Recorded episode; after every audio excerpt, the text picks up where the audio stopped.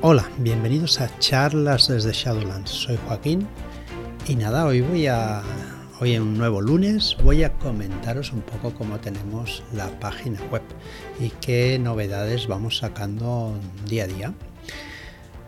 Bien, eh, para empezar puedo comentaros que os parece que gustó que comentara el tema de los shadow shots de los últimos que tenemos. Eh, el último que ha aparecido en, la suscripción son los pecados de nuestros padres de Miguel A. Muñoz. Es de Tulu de 100 y bueno, no os voy a comentar nada porque si no es un poquito de spoiler. Es un one shot fácil que es bastante tenebroso. Solo la portada ya, ya da un poquito de, miedo. Eh, también ha aparecido en la suscripción Fiesta de Pijamas, un, shadow shot de em, Joan Segovia. Una fiesta para los niños de unos 10, 12 años que puede pasar de de ser festiva a ser tenebrosa. También es Tulu de 100 y bueno, ¿qué más puedo decir? Pues poco más, porque si no, la destripo. Bien, eh, Isawa Hiromi nos presenta Shimei, el primer capítulo de, de esta mini campaña que se llama Jardín de Otoño, ambientada en, con una ambientación oriental, donde empezarán dos jugadores y en el siguiente serán, jugarán otros dos jugadores, siendo los cuatro que quizás se unan para intentar acabar la, la, mini campaña, la aventura, de una forma adecuada. ¿no? no os explico tampoco mucho. Bien. ¿Qué más tenemos? La canción incesante, una aventura para Sombras sobre Boirland, eh, de Pau Ferrón, que es el, autor de Sombras sobre Boirland, de, este, de esta ambientación para, para la quinta edición del juego más conocido e importante de, rol. Después tenemos Placeres Tenebrosos. Eh, esta aventura es para el rastro de Tulu y es de Carlos Gabae. También tenemos eh, para Disantion Don Carlos o la fuerza del, miedo de Tomás Rubias. ¿Qué más tenemos? Ecos de, Alma de Raven por David Martín Mora. No, no conozco a este escritor. la segunda parte de Cratea de Sirius Esenra que nos presenta la parte final de esta mini campaña donde la epicidad puede llevar a los jugadores a lo más alto. Esta aventura, dos partes, es para la quinta edición también de, de Dungeons. También para el rastro de Tulu tenemos Malos Hábitos, que es de Carlos Gabae. Y para el Raven tu siniestro olvido de mi dulce muerte por Daniel P. Espinosa, el autor, ya sabemos, de Raven. Muy bien. también tenemos la de Paradise de Disantion, El fantasma de una rosa. También es de Tomás Sandarrubias. Eh, bueno, nos, tampoco os puedo explicar demasiado porque no me gusta destripar las aventuras. Si fuera Fran, pues ya sabéis que le cuesta poco, pero a mí me cuesta un poquito más. ¿Qué más os puedo decir? El viernes pasado eh, empezó la preventa de Hotel Lovecraft por un juego de mesa por Oliver McNeil. Eh, el juego cuesta, está en preventa eh, con el envío gratuito y cuesta pues 34.95, ¿vale? Tenéis eh, en la página web shadowlands.es barra hotel y de qué va este juego. Bien, pues somos unos personajes que eh, amanecen o, o despiertan en un hotel, ¿vale? Y no saben cómo han llegado allí y en su cabeza empiezan a oír voces de las cuales les dice que les dejará salir del hotel si pasan una serie de pruebas. Bien, pues el hotel tiene seis plantas y en cada planta tiene unas diferentes habitaciones. Y también tiene un ascensor. El ascensor evidentemente no funciona. Y lo que tenéis que intentar hacer es ir pasando por las habitaciones donde eh, allí eh, pasarán ciertas cosas que os permitirán abrir el ascensor para que bajar la siguiente planta y poder intentar escapar del, hotel. Bien, el juego estuvimos jugándolo el jueves pasado en YouTube con Eugenia, con Xavi Machkoki, con David, eh, Rolero Viejo y Fran. Y la verdad que estuvimos eh, un poco alocados, ¿no? y fue una partida muy muy divertida. Evidentemente es un juego familiar, pero evidentemente no es un juego para niños pequeños. A partir de 12, 14 años yo creo que pueden jugar perfectamente. Es un juego de eh, que puedes jugar en solitario también, ¿vale? Nos han preguntado muchas veces, o varias veces, tampoco excesivamente, si es un juego que tiene rejugabilidad. Vale, en principio tiene 54 cartas y, todas eh, diferentes, con lo cual, y cada carta tiene cuatro posibilidades que las deberemos ir eligiendo a medida que pase el juego. Con lo cual tienes una cantidad de, de opciones diferentes para poder jugar. ¿Qué juegos hay así? Mm, ostras, estaba yo pensando y digo, el juego, el Dixit, por ejemplo, es un juego de cartas donde las imágenes tienen mucha mucha importancia, ¿vale? Pero claro, ya has jugado una vez, dos veces y es las imágenes te suenan, pero puedes eh, explicarlo de otra forma y puedes seguir jugando ese juego. Con lo cual, este juego le pasa igual. No es un juego que puedas jugar varias veces seguidas en el mismo día, porque eso no es un juego eh, corto, es un juego que a partir de una hora, hora y media como mínimo, dependiendo del número de jugadores, pues eh, te, invita a jugar más, ¿no? Pero eh, no es un juego para jugar hoy y mañana otra vez. Y el, no, es un juego para llevar pues una, cada dos semanas, cada tres semanas, y, puedes, y no necesitas, no, no, es un juego que te lo vayas a aprender, ¿vale? Esto es lo que, lo que me quería referir.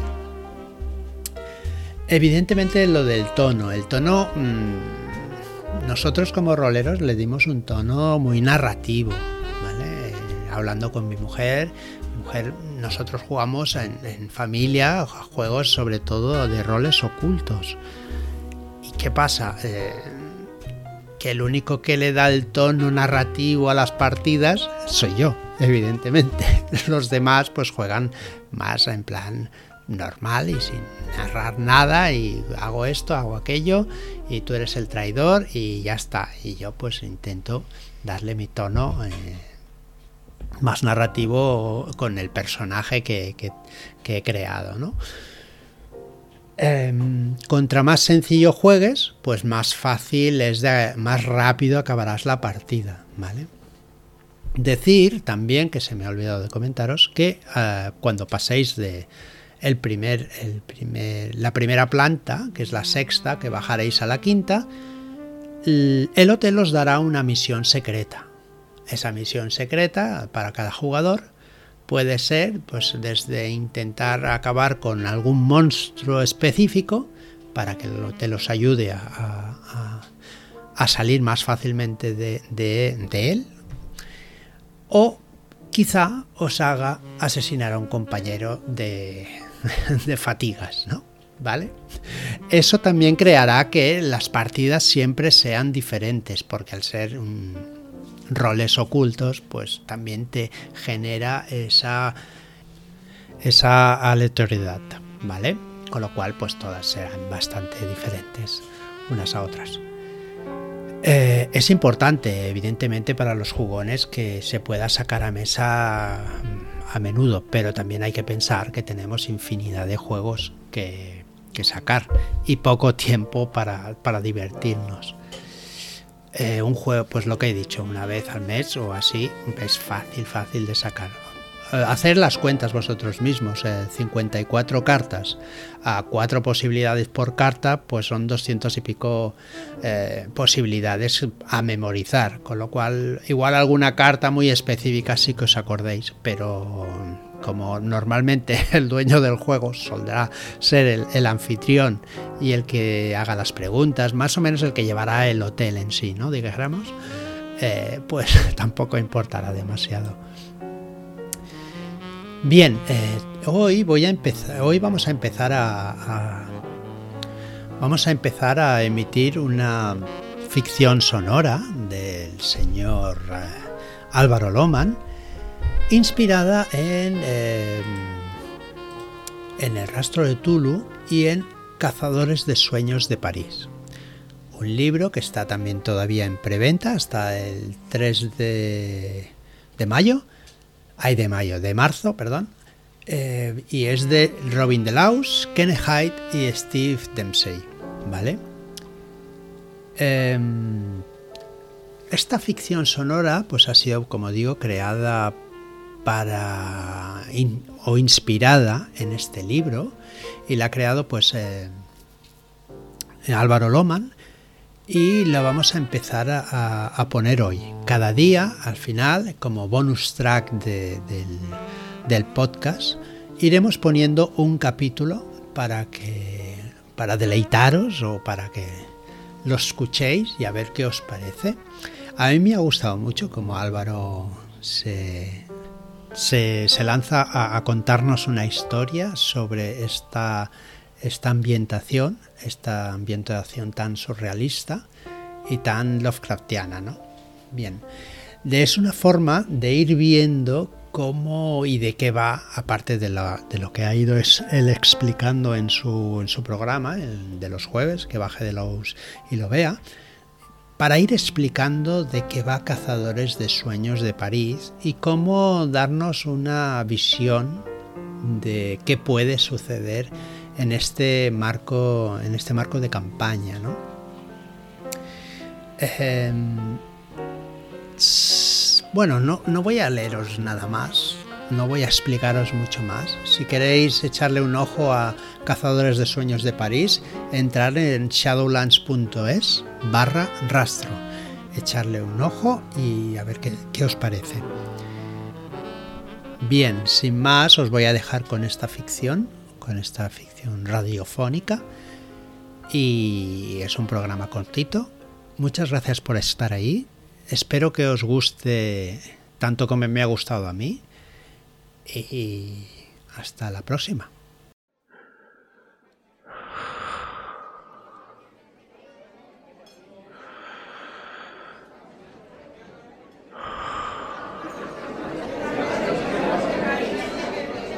Mi nombre es... No recuerdo cuál es mi nombre. sé que me llaman Merlot, pero sé que no es mi nombre, sino sino mi variedad de, de uva favorita. Marlot, baile te pago la próxima. supongo que bebía para olvidar, pero, pero lo he hecho demasiado bien y ya no es necesario. Me apuesto un franco a que Merlot puede aguantar cinco puñetazos seguidos. Ahora simplemente bebo porque es más fácil que no hacerlo. Mi alma tiene una sed irrefrenable y mi cuerpo solo quiere olvidar la última paliza, la última vejación bajo el puente del ser. Maldito vago marrón. Vete a otra taberna a dormir la mona. Porque sí, no, no recuerdo mi nombre, pero sí sé que vivo en París. No, no, no en una casa en París, sino en la propia ciudad de París. Mi dormitorio es un parque, mi comedor un cubo de basura y mi baño cualquier pared con un mínimo de intimidad. Las noches se confunden cuando vives en la calle. Solo existe el atenazante frío del invierno y el apestoso calor del verano. Todo lo demás se desdobla. Las comidas calientes no llegan como un reloj, sino más bien como botellas lanzadas al mar embravecido que solo a veces devuelve algo más que dolor y rabia. pero de todos los posibles regalos envenenados que me ha podido hacer París, el peor de todos llegó hace poco. Y llegó en forma de sueño. esa noche bebí de más, y eso no significa resaca y cuerpo dolorido. Eso es lo normal. Beber de más para mí es vomitar sangre y perder la visión durante horas. Es, aterrador, pero la alternativa sería no beber. No, soy capaz de esa alternativa. Yo buscaba algún sitio donde dormir, una vez una basura rezumante, que, que su color me acompañaran durante la noche otoñal, un sitio lejos de las tabernas, para que ningún gracioso achispado sintiera la tentación de entretenerse con mi pobre cuerpo dolorido. No, no, sé cuánto tiempo estuve dando tumbos, caminando, cayendo, levantándome, volviéndome a caer. Solo, solo sé que me desperté y el sol me golpeaba en los ojos. No, no el sol al que estaba acostumbrado, era más bien como, como si lo viera a través de una gasa verde me, había quedado dormido en las orillas del Sena, con los pies dentro del agua, pero no era el Sena. Era, era, un mar sin final a la vista. Habría criaturas zancudas del tamaño del Notre Dame, danzando a sus anchas, sin meterse con nadie, andando por encima de los barcos que venían a la ciudad. No estaba ya en París. Pero, pero alguien me ayudaba a levantar. Era un hombre vestido con arpillera, como un, como un campesino. Tenía, tenía las manos sudorosas. No, no, no, no eran, no eran sudorosas, eran húmedas, como un sapo, el ojo de un besugo. Algo me decía que no era humano, que, pero, pero no era capaz de enfocar la vista. No era capaz de saber qué era lo que le convertía en no humano. La costa me golpeaba en los pies mientras el hombre intentaba levantarme. Me habló en una lengua que, que parecía un diálogo entre dos serpientes y, y una rana. Sonidos que no creo que una garganta humano pudieran realizar.